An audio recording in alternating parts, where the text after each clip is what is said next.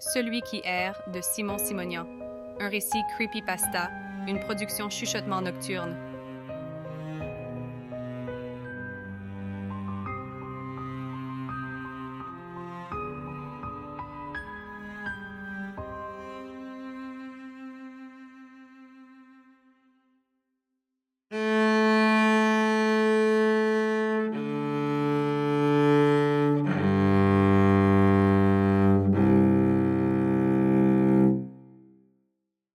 Brûlant de l'Andalousie me manquait. La façon dont il déverse la lumière du soleil sur votre visage, joue avec les cils, aplatit le sable sec contre les joues et s'entremêle dans vos cheveux. Le parfum de la vallée me manquait, ainsi que cette douceur mûrissante du duvet de muscat qui scintille dans la brise de l'après-midi. D'ici, je peux voir la maison où j'ai grandi. Je vois les chapelles blanches nichées dans les vignobles comme des pions dispersés sur un échiquier. Je peux voir des morceaux d'asphalte sur la route d'El Jardinito, venant de la vieille ville à travers des rochers tachetés, puis disparaissant derrière l'horizon, avec les phares erratiques de vieux camions qui circulent. L'un des arrêts le long d'El Jardinito, où les camionneurs s'arrêtent pour se soulager, marque le point de départ de ce sentier ondulant. Tout couvert de taches d'épis d'herbe et de sable blond, le sentier est à peine perceptible au début. En réalité, personne ne prend même la peine de le remarquer. Pourquoi les routiers, pressés par une envie pressante, se soucieraient-ils d'un sentier boueux menant Dieu sait où? Mais moi, je prends le temps. C'est ainsi que je suis arrivé jusqu'ici, au sommet de cette colline, où je me tiens maintenant. J'ai grimpé jusqu'ici pour en finir enfin. Toutes ces années d'errance et de fugue, d'exil et de peur. C'est ici que tout va prendre fin. Mais pour l'instant, je profite de la vue sur la vallée qui se déroule sous mes yeux, je respire l'air de ceux qui pourraient être mes derniers souvenirs. Il va bientôt apparaître. Il le fait toujours. Comme une ombre, il me suit juste derrière, toujours là, derrière moi. Et le voilà. Sa silhouette boiteuse apparaît derrière le virage abrupt d'El Hardinito. Il lève les yeux et me voit, puis s'arrête un moment pour reprendre son souffle et s'appuie sur sa canne, comme s'il évaluait la trajectoire restante pour cette dernière ligne droite, puis reprend sa marche. Ou devrais-je dire, reprend son trébuchement agonisant. Des années de poursuites sans fin ont eu raison de son corps. Pas étonnant. Depuis combien de temps me poursuit-il? Dix, vingt, trente ans? Il est lent, méthodiquement lent. Mais pour une fois, je ne vais pas courir. Je vais attendre. Juste ici, derrière ce rocher. Je vais enfin lui faire face. Cette lame tranchante de couteau que je tiens dans ma main transpercera bientôt son os cervical. Oui, c'est ce que je vais faire. Cela se termine ici, au bout de ce sentier sablonneux au sommet de la colline surplombant la vallée avec ses chapelles blanches et ses vergers de muscat. C'est tout de même drôle. Après toutes ces années, je ne connais toujours pas le vrai nom de celui qui me poursuit. Je l'ai toujours appelé comme le faisait le maître Borges. Celui qui erre. Celui qui erre, écoute-moi. Je vais te tuer.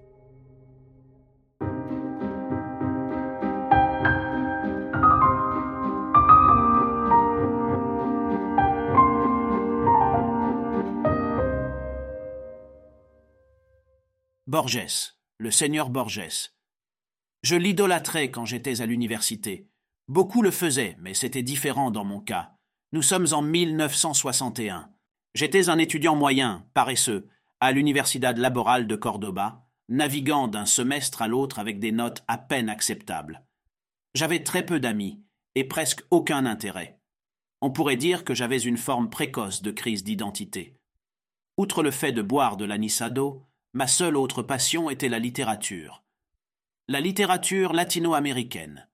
Borges et Neruda étaient mes idoles. On pouvait à peine imaginer mon excitation lorsque j'ai vu une brochure accrochée au mur de la faculté de littérature annonçant l'arrivée de mon idole. Les places étaient limitées, mais qui s'en souciait? C'était l'homme lui-même, Jorge Luis Borges, venant nous donner une conférence suivie d'une séance de questions ouvertes. Comme un maniaque, je me suis précipité à l'auditorium des heures avant la conférence. J'étais le premier de la file, et lorsque les portes se sont ouvertes, j'ai eu le siège de la première rangée. L'auditorium était rempli de mentons baveux de jeunes prodiges autoproclamés, attendant l'arrivée du grand homme. Et le voici, le seigneur incontesté de la littérature, marchant droit sur la scène avec une canne et son fidèle assistant à ses côtés. Standing ovation. Il fit un signe de tête et fit un geste de remerciement, priant les gens de s'asseoir. Puis il commença. La conférence était consacrée aux écrivains espagnols. Je ne peux pas me rappeler distinctement s'il s'agissait de Cervantes ou de De Vega. Cela ne ferait de toute façon aucune différence. D'une manière ou d'une autre, je réussis à écouter toute sa conférence, qui dura plus de trois heures, et je n'en retenus rien. Il parlait lentement et méthodiquement, versant ses mots comme du miel dans nos oreilles, avec son regard absent fixé sur le plafond. Et puis il arriva l'impensable, quelque chose qui me prit complètement au dépourvu. Avant de terminer, Borges allait répondre aux questions du public. Bien sûr, je levai la main et des centaines d'autres étudiants firent de même. Son assistant lui murmura quelque chose à l'oreille. Ce qui le fit sourire. C'est un honneur pour moi d'être devant un public si jeune. Mais notre temps n'est pas infini, dit-il, avec ses yeux aveugles toujours fixés sur le coin éloigné de la salle. Pour cette raison, je choisirai des questions au hasard parmi cinq d'entre vous. Je n'ai jamais remporté de prix ou de loterie de ma vie. Quand je jouais au poker ou au blackjack, je perdais beaucoup plus que je ne gagnais. Je connaissais mes limites, et cela faisait de moi une personne apathique moyenne, rarement en train de me surpasser. Et donc, assis tranquillement avec peu d'ambition, je m'étais habitué à cela. Jusqu'à ce moment-là. Quand je vis Borges pointer son doigt dans ma direction, cela me surprit. Moi? Oui, jeune homme, Seigneur Borges vous a choisi. Avancez et présentez-vous, dit son assistant. Je ne savais pas quoi demander. Alors, j'ai murmuré tranquillement mon nom complet. Fernandez Augustin Navarro. Borges déplaça ses pupilles teintées de gris dans ma direction, comme s'il réagissait au bourdonnement soudain d'une mouche. Fernandez Augustin Navarro. Navarro. Ne nous sommes-nous pas déjà rencontrés, jeune homme? demanda-t-il.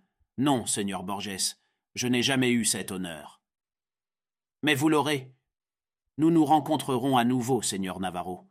Toi et moi, nous nous rencontrerons à nouveau. Mais pour l'instant, quelle est ta question? Le reste de la journée fut brumeux. Je ne me souviens même pas de la question que j'ai posée ce jour-là. Cela devait concerner son prix international, je ne suis pas sûr. Et sûrement pas important. Non, important du tout. Le plus grand écrivain de l'histoire de l'humanité m'a appelé par mon nom, et puis cette chose bizarre et irréelle qu'il a dite à propos de nous nous rencontrant à nouveau. Quand se déroulerait cette prochaine rencontre? Nous sommes neuf ans plus tard, en 1970, et me voilà, devenu un journaliste quelque peu prometteur dans l'un des journaux à scandale plutôt sulfureux de Londres. Chaque semaine, mon nom figurait en deuxième page aux côtés des chroniques de célébrités et de vilains ragots. Mon salaire était décent pour un petit studio près de Manchester Square. Après des années d'études sans direction, on pourrait dire que je suis devenu quelque chose de plus qu'un étudiant moyen. En tout cas, c'est ce que je croyais. Ce jour-là, c'était début octobre, sans doute la meilleure saison à Londres, commença comme toutes mes autres journées. Je pris mon petit déjeuner chic composé de deux œufs brouillés, de jambon, de pain grillé et de café noir corsé au Barrymore's Diner, et était prêt pour une agréable promenade jusqu'au bureau. Il était un peu après huit heures, et je n'étais pas pressé. Ma route était la même tous les jours. Traverser la place, tourner à droite sur George Street, à gauche sur Tailleur, puis à droite sur Marie-le-Beaune. Mes pensées. Ce matin-là étaient toutes préoccupées par l'article sur lequel je travaillais, alors je me dirigeais lentement à travers la place quand quelque chose attira mon attention, ou plutôt quelqu'un. Au début, je ne lui ai pas accordé beaucoup d'attention, pas plus qu'à quiconque flânant sur la place ce matin-là. Les hippies débraillés avec des cheveux sales jouant de la guitare à chaque coin de rue étaient monnaie courante à cette époque, et la ville de Londres n'était certainement pas une exception. Alors voilà un autre de ces proclamateurs d'amour mal compris, assis juste derrière la zone clôturée de la place. Veste rayée, usée, casquette lourde, sandales avec des amas de chaussettes en laine qui dépassaient. Un hippie clochard comme n'importe qui aurait pu le penser. C'est ce que je pensais aussi, sauf que celui-ci avait quelque chose qui me faisait tourner les intestins. Je ne savais pas ce que c'était, mais une fois que je l'ai vu, j'ai ressenti le besoin irrésistible de m'éloigner instantanément et de ne plus jamais le revoir. La façon dont il me regardait, cette mine sombre qui me faisait penser à une ligne d'Oscar Wilde, ce type a du swing. Il y avait certainement quelque chose d'extraterrestre chez ce type. Ceux yeux, comme taillés dans une roche sous son front, me perçaient impitoyablement de milliers de petits trous. J'accélérai le pas. En me retournant une dernière fois, je le vis marcher lentement vers moi. Au-delà des grilles de la place, sur la rue, sans prêter attention aux peineux qui crissaient et aux klaxons des voitures, il marchait droit vers moi. C'est juste un clochard. Non, ce n'est pas le cas. Juste un de ces hippies non lavés. Non, non, cours, cours, cours.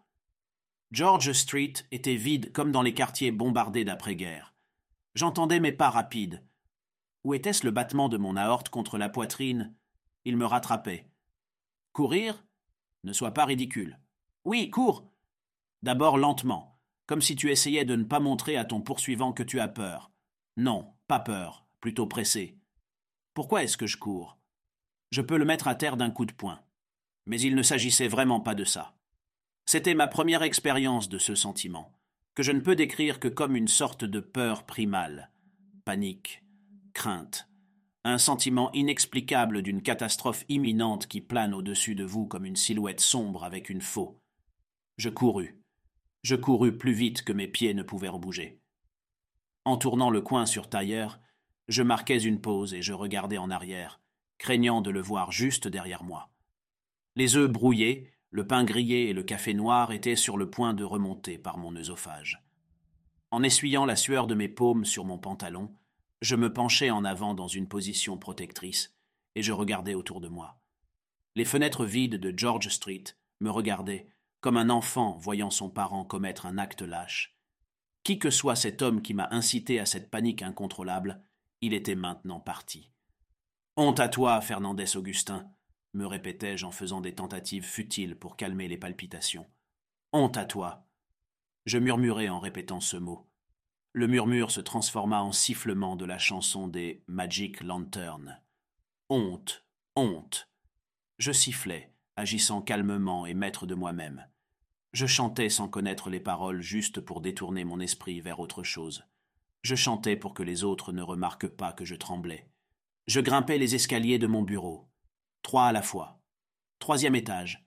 L'odeur familière des huiles de typographie me calma. Havre de paix. Honte à toi, Fernandez Augustin Navarro. Même maintenant, je me demande si mon voyage vers la folie commença ce jour-là, ou s'il avait commencé depuis bien avant cela. Une folie qui s'insinue et se retire en vague. Est-ce ainsi que cela se passe généralement? Tout ce que je sais, c'est qu'une heure plus tard, je riais de mon petit moment de faiblesse. Ridicule et absurde, ma lourde intonation andalouse me parlait. L'idée de me faire entièrement examiner par un spécialiste me traversa l'esprit, et je pensa immédiatement au docteur Patel à Camden Town. Il me donnerait un diagnostic médical confortable tel qu'une crise de panique et me prescrirait des pilules, pensai-je. Je ne me doutais guère que la journée réservait encore bien des surprises. Le développement du scénario angoissant continua de manière plus étrange lorsque mon chef s'est approché de mon bureau avec un paquet de papiers imprimés. Non, Navarro, tu ne vas pas voir le docteur Patel à Camden Town qui va juger de ta folie. Au lieu de cela, tu vas écrire un article sur le nouveau livre de George et Louis Borges. Il fait sa présentation aujourd'hui à la London Public Library, et bla bla bla. J'oubliais ma crise de panique. L'excitation de revoir le maître Borges, neuf ans plus tard, était surréaliste. Quelques instants plus tard, j'étais assis dans un taxi en route pour la London Public Library griffonnant toutes les questions possibles que je pourrais lui poser. Elle informe de Brody Les autres livres Oubliez cela Je savais très bien ce que je demanderais. Je payais le taxi et je galopais les escaliers en marbre menant au hall, où le maître allait tenir la présentation de son nouveau livre. Je me frayais un chemin à travers la foule de journalistes pour occuper la place convoitée au premier rang. Vérification rapide de l'inventaire. Portefeuille, sacoche avec le couteau suisse omniprésent. Les secondes s'écoulaient lentement sur ma montre bracelet. Encore quatre minutes. Oubliez les mots du matin. Oubliez le docteur Patel. Reprends-toi, Fernandez Augustin. Navarro. C'était votre nom de famille, n'est-ce pas? Oui. Oui, Seigneur Borges. Mais comment saviez-vous? Il y a neuf ans à Cordoue. Je vous ai dit que nous nous reverrions. Vous vous souvenez? Je hochai la tête rapidement, oubliant complètement qu'il ne pouvait pas me voir. Bête. Peut-être, continua Borges, serait-il plus prudent que nous parlions en privé après la conférence. Je vous invite à prendre un café avec moi. Vous aimez le café colombien, monsieur Navarro? Je vous retrouverai précisément à 18 heures à l'adresse que mon assistant vous donnera. Ses yeux aveugles restèrent fixés sur le coin supérieur éloigné du couloir, bien au-dessus de tous les critiques aiguisés au crayon et des ardents adeptes de son écriture divine. L'attention était maintenant pleinement sur moi, comme en témoignèrent des centaines de flash photos venant de derrière moi. Je pensais à toutes les explications que j'aurais à fournir demain. Comment connaissiez-vous Borges? Étiez-vous ami? Vous avez grandi à Cordoue? Êtes-vous son fils illégitime? À l'époque, je ne le suis pas. Les réponses vinrent plus tard. La mémoire est une bête capricieuse. Alors que je contemplais la vallée et saturais mes poumons des odeurs familières, je ne pus penser à rien de spécifique. Des souvenirs vagues et insaisissables de ma maison d'enfance. Et ces vergers, ces chapelles blanches et la vieille ville elle-même, rien qu'une sensation incompréhensible quelque part en dessous de ma cage thoracique. Je fermais les yeux et laissais le soleil tourbillonner avec des éclats teintés de lumière en mosaïque. J'essayais de me concentrer sans regarder. Hélas, rien ne me vint à l'esprit. On m'avait volé ma mémoire. Toi, je portais de nouveau mon regard sur le sentier. Il se rapprocha. Il lui fut difficile de monter. Et pourtant je vis cette détermination dans ses yeux, dans sa prise serrée de cette canne chancelante, dans la façon dont il s'arrêta périodiquement pour reprendre son souffle et évaluer la distance restante. Je n'allais nulle part. Cinq? Dix minutes de plus? Viens me chercher, vieil homme, si tu le peux. Je vis presque son expression faciale sous le lobe frontal fortement prononcé. C'était un sourire. C'était une expression qui disait nous verrons bien. Une fois, j'ai lu un interview dans The Morning Times. Borges y fut dépeint comme extrêmement humble et minimaliste. Sa maison fut décrite comme un espace parfaitement organisé, avec un accès facile à tout. Les livres sur les étagères, à en juger par l'admiration de la chroniqueuse, il y en eut beaucoup, furent organisés par thème et par titre. Les dictionnaires et encyclopédies furent regroupés sur la même étagère, pour qu'ils puissent les trouver facilement. Dans un autre article daté de 1966, je lus que lorsque Borges voyageait, et ses voyages étaient assez nombreux, il emportait toute une étagère de livres avec lui, dont certains ne seraient sûrement même pas lus. Lorsque j'entrai dans sa chambre d'hôtel, cette même étagère de livres fut la première chose qui attira mon regard. Je restai perplexe devant la multitude de titres. La plupart me furent inconnus, quand j'entendis la porte s'ouvrir en grand, et le voici qui entra dans la pièce avec une canne qui oscillait paisiblement. Ah. Seigneur Navarro, comme il fut gentil à vous de rendre visite au vieil homme que je suis. Je fis un pas vers lui et balbutiai quelque chose comme Le plaisir est tout à moi. Il sourit à moitié et indiqua du doigt une chaise. Je savais que vous apprécierez le goût du café colombien torréfié foncé. Borges s'assit et s'inclina légèrement en arrière, sans lâcher sa canne. Savez-vous quel est le plus grand avantage d'être aveugle? demanda-t-il, puis répondit immédiatement. Les aveugles n'ont pas besoin de lumière, donc ma facture d'électricité est beaucoup moins élevée. Il rit de sa propre blague. Interrompu par son assistant portant un plateau de café aromatique versé dans deux petites tasses en porcelaine. C'est étonnant comment l'idée même de boire du café change instantanément votre humeur, avant même que vous n'ayez pris votre première gorgée. Alors que je me préparais à entamer un monologue préécrit pour exprimer ma gratitude et mon honneur, Borges se lança immédiatement dans le vif du sujet. J'irai droit au but, Seigneur Navarro, à propos de votre présence ici et du fait que je me souvienne de vous. Je sais que vous avez beaucoup de questions. J'essaierai de répondre à certaines. Certaines, mais pas toutes. Lorsque vous quitterez cet hôtel, il restera encore des questions auxquelles vous devrez trouver des réponses, par vous-même. Il prit doucement sa tasse de café et, la main quelque peu tremblante, prit une gorgée artistique. Oui, j'avais des questions.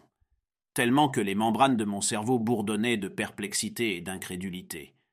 Me voici assis dans la chambre avec l'un des plus grands écrivains, qui mystérieusement connaissait mon nom et.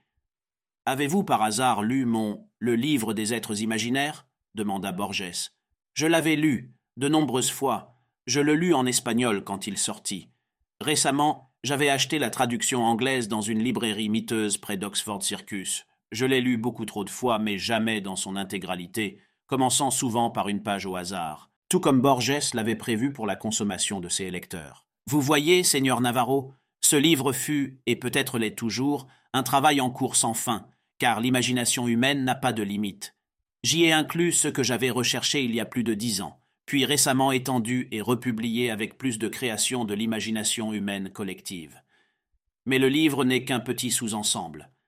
En quelque sorte, le livre s'écrit tout seul. En quelque sorte, c'est un labyrinthe, un labyrinthe sans fin, un labyrinthe vivant, où chaque couloir et chaque chambre ne sont jamais les mêmes. Ce que j'ai toujours voulu, c'est que le livre reflète le labyrinthe dans notre inconscient collectif, la force qui pousse nos esprits à créer. Pour cette raison, toutes les créatures de mon livre furent strictement fictives, mythiques. Ne vous ennuyai-je pas déjà? Pas du tout. C'est très intéressant, Seigneur Borges. Il hocha la tête et essuya une trace de café sous son nez. Ce livre, comme son titre l'indique, traite exclusivement d'êtres imaginaires, contes, légendes, folklore. Mais une chose que personne ne sait, c'est que j'avais initialement l'intention d'inclure dans ce livre un être supplémentaire. Un être qui porte le nom latin de Quietus Est. Il est apparu et disparu dans de nombreuses cultures, parfois à des siècles d'intervalle. On en sait très peu à son sujet, mais ce que j'ai découvert était en effet étonnant. Tout d'abord, cet être n'est physiquement pas différent d'un être humain ordinaire. On pourrait dire qu'il est humain à bien des égards. À mesure que j'étudiais cette entité, je devenais de plus en plus agité. Je ne pouvais pas m'arrêter. Comme un fou, j'essayais d'en apprendre de plus en plus, mais très vite l'excitation se transforma en une autre sensation. La peur. La peur de quoi, Seigneur Borges? Le regard de Borges se déplaça du coin de la pièce droit sur moi, comme s'il pouvait parfaitement me voir. La peur de ce que j'avais découvert, que Quietus Est n'est pas qu'un mythe. Il tenta de prendre une autre gorgée, mais ses mains commencèrent à trembler, si bien qu'il dut poser la tasse en renversant un peu de café sur la soucoupe et sur la table. Pardonnez-moi, jeune homme, j'essaie de me maîtriser, mais vous n'avez pas encore goûté le café, dit-il en s'essuyant sa bouche et son front avec un mouchoir tricoté. Je levai la petite tasse et pris une gorgée, ignorant les effluves aromatiques des grains de café colombien s'écoulant dans ma gorge. Pardonnez-moi, monsieur, mais vous dites que l'être imaginaire appelé Quietus Est n'est pas imaginaire. Est-ce pourquoi vous avez décidé de ne pas l'inclure dans votre livre d'êtres imaginaires? Seulement en partie. La peur venait de la réalisation de ce que cela signifierait pour l'humanité de connaître son existence. Vous comprenez, ce n'est un secret pour personne que nous sommes tous bien conscients de notre fin inévitable. Nous mourrons tous. Mais imaginez ce qui se passerait si nous regardions tous en face la mort chaque jour de notre vie et connaissions le temps qu'il nous reste dans ce monde. Pas la mort comme un concept vague représenté par des artistes quinquagénaires, pas comme un conte folklorique de la grande faucheuse, mais comme une entité réelle qui vous traque, qui se promène en vous montrant une horloge qui compte les minutes et les secondes, se rapprochant de vous à chaque seconde, essayant de saisir votre main. Fuir la mort est pire que la mort elle-même. Il prit une profonde inspiration et ferma les yeux. Mais je ne parlerai plus. Permettez-moi de vous donner mes gribouillis d'il y a des années. Ceux-ci sont non édités dans leur format brut, alors pardonnez le langage pauvre. C'est juste là, dans le tiroir. Vous trouverez un dossier avec une feuille jaune. Lisez-le à haute voix, pendant que mon vieux corps essaie de reprendre son souffle. J'ouvris le tiroir, comme il l'avait indiqué, et trouvai une feuille jaune de gribouillis en espagnol, avec quelques phrases latines. Les gribouillis étaient courts, de moins d'une page, avec des marques et des traits, mais la plupart étaient très déchiffrables. Il devait l'avoir écrit lui-même, tel un aveugle, pensai-je. Qu'est-ce qui l'avait poussé à faire cela plutôt que de dicter à son assistant? Je dépliai le papier et commençai à lire. Quietus est. On dit que nul ne sait rien de ses propres modes et moments de disparition. La fin imminente n'est ressentie que par ceux qui sont soit en phase terminale de maladie incurable, et même à ce moment-là, ils ne savent pas quand et où, soit par les condamnés à mort attendant le jour et l'heure exacte de leur exécution. Le manque d'une telle connaissance nous contraint à exister. Les Sumériens croyaient en une certaine divinité, le mot divinité était griffonné et remplacé par démon de la mort incarné en chair et en os, qui était à nouveau griffonné et remplacé par entité, dont le seul rôle était de traquer ses victimes et de les informer du temps qu'il leur restait à vivre. Selon l'ancien livre des morts, découvert sous forme de tablettes d'argile, généralement enterrées avec les cadavres, seuls ceux qui sont lumineux peuvent voir la divinité, à nouveau barrée deux fois, remplacée par démon, puis par entité. On pense que les lumineux sont soit des personnes dotées de pouvoirs spirituels élevés, soit vice-versa, des maudits condamnés par des prêtres. La référence réapparaît brièvement dans certains manuscrits égyptiens, mais dans des écrits ultérieurs, elle est remplacée par Anubis ou, dans des occurrences rares, par Horus. Les écrits décrivent à nouveau cet être sans nom comme un être humain éternel qui ne dort jamais, mais qui erre toujours. Ce qui est étrange, c'est que ni les Sumériens ni les Égyptiens n'ont jamais donné de nom distinct à cette entité. Cependant, les dernières découvertes rares au cours des âges sombres le désignent comme Quietus est. La seule représentation de Quietus est était celle d'un être humain ordinaire se tenant à côté d'une horloge solaire, qui servait à mesurer le temps qu'il restait au choisi à vivre. De temps en temps, Quietus est traque le choisi et, acculé, avance les aiguilles de l'horloge pour raccourcir la durée de la vie de cette personne. Si le choisi ne peut pas lui échapper, son temps finit par s'épuiser. La toute dernière référence a été trouvée dans Ça suffit, monsieur Navarro. Vous comprenez l'idée. Passons à la question principale. Pourquoi êtes-vous ici? Il se rapprocha, et l'ombre terne d'une lampe coupa droit à travers son front allongé. Quietus est un éternel vagabond qui est toujours parmi nous, le gardien du temps qui est assis au bord de la Seine avec une montre qui tic-tac à son poignet. Le plus grand cadeau fait à l'humanité est son incapacité à le voir. Quand j'ai perdu la vue, j'ai pensé que la cécité était une bénédiction déguisée. Mais on n'a pas besoin Dieu pour voir le vagabond. Ce que les yeux ne peuvent pas voir, les oreilles peuvent entendre, et la peau peut le ressentir. Je l'entends, je le sens. Vous êtes ici, monsieur Navarro, parce que vous et moi sommes les lumineux. Borges marqua une pause et me demanda d'une voix tremblante. Monsieur Navarro, vous l'avez vu aussi, n'est-ce pas? Les frissons froids qui s'étaient accumulés dans le bas de mon dos remontèrent le long de ma moelle épinière en millions d'explosions. La nausée forma une énorme boule d'air dans ma gorge, et pendant un moment, j'eus du mal à respirer. Essayant désespérément d'arrêter les battements à l'intérieur de moi, je prononçai ces mots. Je l'ai vu aujourd'hui. Comment s'habitue-t-on à l'idée d'être de passage sur cette terre? Les êtres humains ordinaires n'ont pas à s'habituer à cela. Nous avons cette couche de protection intégrée, cette fonction de sécurité dans nos membranes cérébrales qui nous protège de ces êtres mortels de submerger notre subconscient. Cela nous permet de respirer. Cela nous permet de manifester cette insouciance extraordinaire mais sacré. Le blocage mental qui nie les lois de la vie à un niveau émotionnel primitif, même pour les chercheurs les plus persistants. Le tétragramme indéchiffrable nous est montré à chaque pas que nous faisons, dans chaque tasse de café colombien que nous savourons, dans chaque mot de sagesse que nous recueillons des livres, chaque seconde que nous contournons ce sinistre tic-tac et entendons le nom de Dieu murmurer à nos oreilles. Et pourtant, nous, les humains, nous retournons et sifflons honte, honte, trompant notre propre conscience de soi. Et cela, comme l'appelait Seigneur Borges, est la véritable bénédiction. Ceux qui possèdent le nom de l'être divin sont condamnés. La connaissance est folie. La connaissance est inexistence. La connaissance de la mort est pire que la mort. Nous sommes restés assis dans sa chambre d'hôtel jusqu'au petit matin, les deux âmes lumineuses et condamnées. Notre échange décontracté de mots était amplifié par le tic-tac de l'horloge. Il faisait jour quand je vis Borges hocher la tête en dormant. Sa main gauche reposait toujours sur la canne et ses pupilles bougeaient derrière ses paupières closes. Borges rêvait. Moi aussi, probablement. En sortant du hall de l'hôtel, je me suis caché derrière la colonne et j'ai regardé autour de la rue. Elle était vide. La lumière terne des lampadaires dessinait d'étranges poutres croisées sur les trottoirs. Les feuilles d'octobre tourbillonnaient en cercles fermés comme des sorcières autour du feu. Je regardais autour, espérant ne pas le voir. Il n'était pas là. Mais il l'était.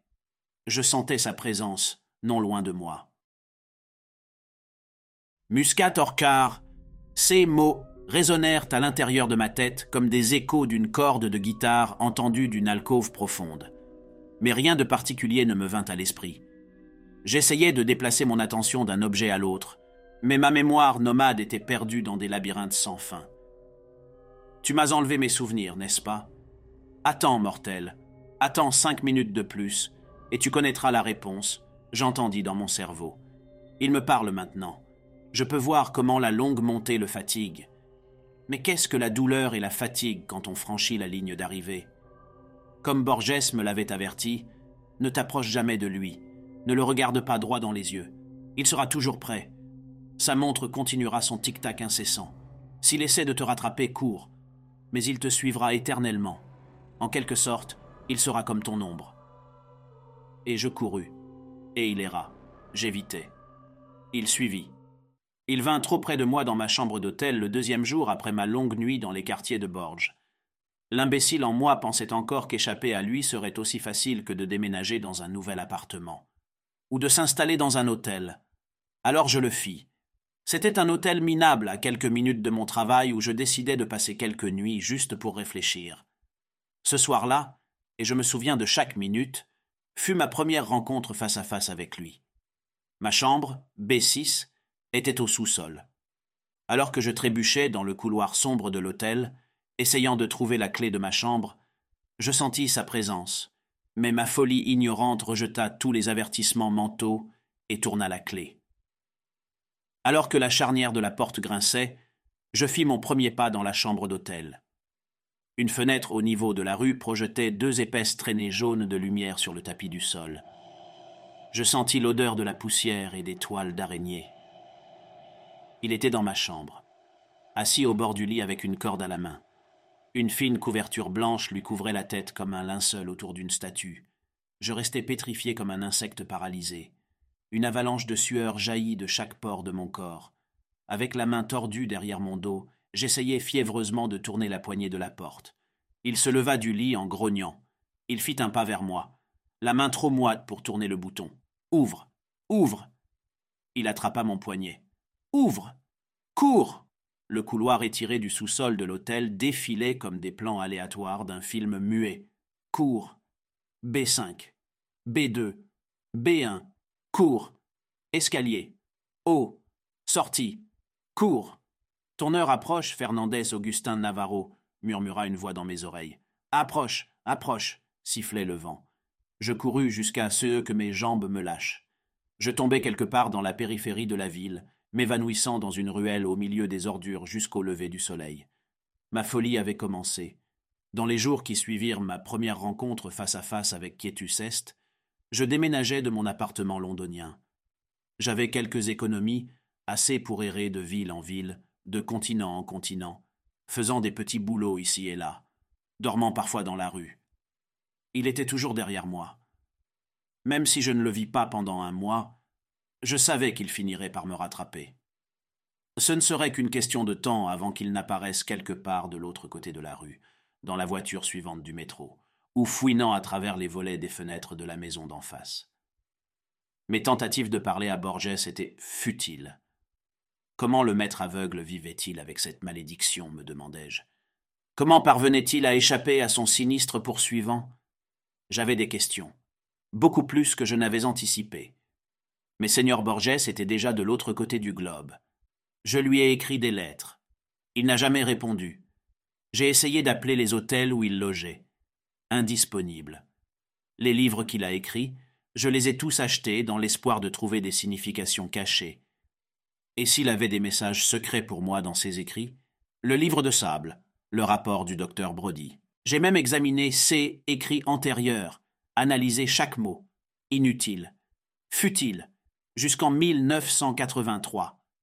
La mémoire de Shakespeare. Son dernier livre, comme il s'est avéré. J'étais quelque part en Europe de l'Est quand j'ai acheté le livre. Immédiatement, j'ai commencé mon étude minutieuse, lettre par lettre, page par page analysant chaque espace et chaque signe de ponctuation. Et c'est là que je l'ai trouvé. La réponse. La réponse était l'histoire elle-même. Une histoire qui ne nécessitait pas beaucoup d'études ou de décryptage. Tout ce que j'avais à faire, c'était la lire. Je savais que je devais affronter Quietus Est comme l'avait fait Borges, mais pas avant de devoir vivre une vie d'exil. C'était l'intention de Borges pour moi. Tel était son dernier et unique message pour moi incarné dans sa dernière histoire, Une histoire écrite pour le public, mais destinée à mes yeux uniquement. L'histoire se déroulait alors que le protagoniste recevait des souvenirs de Shakespeare. Ces souvenirs l'accablaient, éclipsant les siens. Il oubliait les voitures et les moteurs modernes, se rappelant plutôt des visages et des noms d'un passé lointain, des souvenirs qu'il n'avait jamais connus, des souvenirs qui appartenaient à un autre homme. En quelque sorte, il sera comme ton ombre, m'avait dit Borges cette nuit-là. Lentement mais sûrement, mon ombre devenait moi. C'est pourquoi je me souviens à peine de toi, ma maison d'enfance. Lui ou moi, on arrête de fuir. Cela se termine ici, maintenant. Quelques minutes de plus, me dis-je en regardant ma montre. Le voilà. Il est à bout de souffle, battu, fatigué et courbé sous le poids de son propre corps aride. Un dernier effort, vieil homme, et nous nous rencontrerons. Je me cache derrière le rocher. Ces pas sur le gravier et le sable, je peux les distinguer de tous les autres pas dans le monde. Sa respiration, sifflante et crépitante. Je compte jusqu'à cinq. Il sait où je suis, mais il est trop fatigué pour faire ce dernier pas. Laisse-moi faire ce pas pour toi. Je fixe son visage, ridé comme les feuilles d'un ancien parchemin. Le temps est écoulé, est, lui dis-je. Il ne se bat pas, et ma lame de couteau trouve un endroit confortable sous sa pomme d'Adam. Je vais le finir maintenant. Des bruits de détonation sortent de sa gorge flasque. Que cherches-tu à me dire, vieil homme? Laisse-moi entendre tes derniers mots. Je relâche la pression pour le laisser parler. Mais les sons qui en sortent ne sont pas des mots, mais des rires. Toi, tu es confus, dit-il. Tu as tout faux. Laisse-moi, laisse-moi t'aider à comprendre. Je le laisse se redresser. Il crache du sang. Un faux mouvement et il est mort. Il essuie le sang de ses lèvres et fait un signe de tête en signe de compréhension. Toute ma vie, je t'ai suivi, commence-t-il lentement. C'est un miracle d'être arrivé si loin et de vivre si longtemps. Depuis que j'ai quitté Cordoue, j'étais une bombe à retardement. On m'a diagnostiqué comme suicidaire. Médecin après médecin, thérapie, spécialiste, ordonnance, yoga, j'ai tout essayé. Certains traitements ont aidé pendant un certain temps, et la maladie s'est apaisée, mais elle est revenue toujours plus forte. C'est cette maladie qui niche ici, et il pointe à sa tête, me forçant à chercher un moyen de mettre fin à ma propre vie. Tout a commencé à Londres, ce matin-là où je suis assis sur le banc au milieu de cette place, sentant la maladie ronger mon cerveau. Ma première tentative a été dans cet hôtel, chambre B6. Je suis resté assis sur le lit dans cette chambre sombre pendant des heures avec une corde à la main et une couverture sur la tête.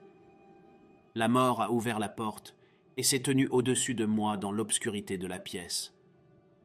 Oh, comme je voulais que ma douleur se termine.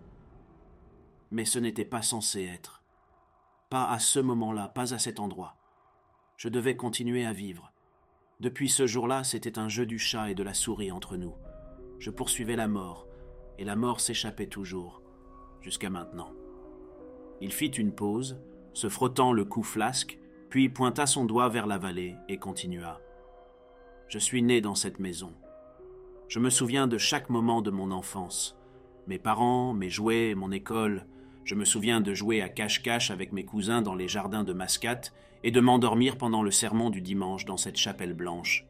Je me souviens des tapis orientaux lavés dans la rue et de l'odeur des raisins. Je m'appelle Fernandez Auguste Navarro. Et toi, tu n'as pas de vrai nom, mais on t'appelle Quietus Est, celui qui erre. Des filaments d'incendie brûlants se sont allumés partout en moi. Le feu s'allume à l'intérieur de mes paupières, se propage à tous les pores du visage et ruisselle sur tout le corps. Des mensonges, mensonges imbéciles, rugis-je. Regarde-moi, dit-il. Je suis un vieil homme. Et toi? Toujours jeune et fort comme tu le seras toujours. Tu n'as pas vieilli.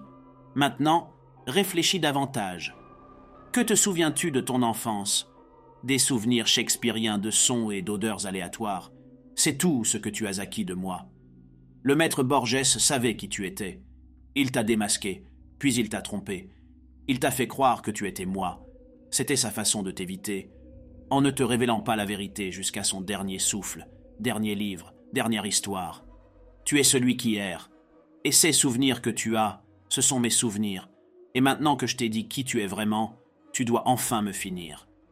J'en ai entendu assez de ces mensonges. Je jetai mon couteau. Je n'aurai pas besoin de lame pour le finir. Avec mes mains serrées autour de son cou, je l'étrangle. Je l'entends hurler à mesure que la pression augmente. Je sens le crépitement des os du cou entre mes pouces. Je le vois avaler l'air dans des convulsions chaleureuses. Il a l'air paisible. Je m'assois sur sa poitrine et regarde sa dernière respiration, emportée par le vent, portée dans la vallée jusqu'au jardin, en passant par la chapelle blanche et la maison où il a grandi. Le vent brûlant de l'Andalousie verse la lumière du soleil sur son visage, joue avec les cils, martèle les joues et tourbillonne dans ses cheveux. L'odeur de la vallée et la douceur mûrissante du duvet de muscat qui scintille dans l'air ont dû lui manquer. Je remonte ma montre bracelet et descends la pente ondulée, mes pouces encore endoloris par le meurtre. Je fais de petits pas de côté. Une fois que j'atteindrai la route El Jardinito, je monterai dans le premier bus, et de là, je voyagerai vers l'ouest, ou vers le nord.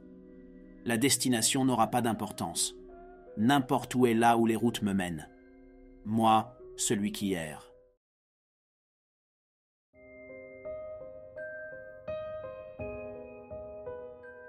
C'était Celui qui erre de Simon Simonian.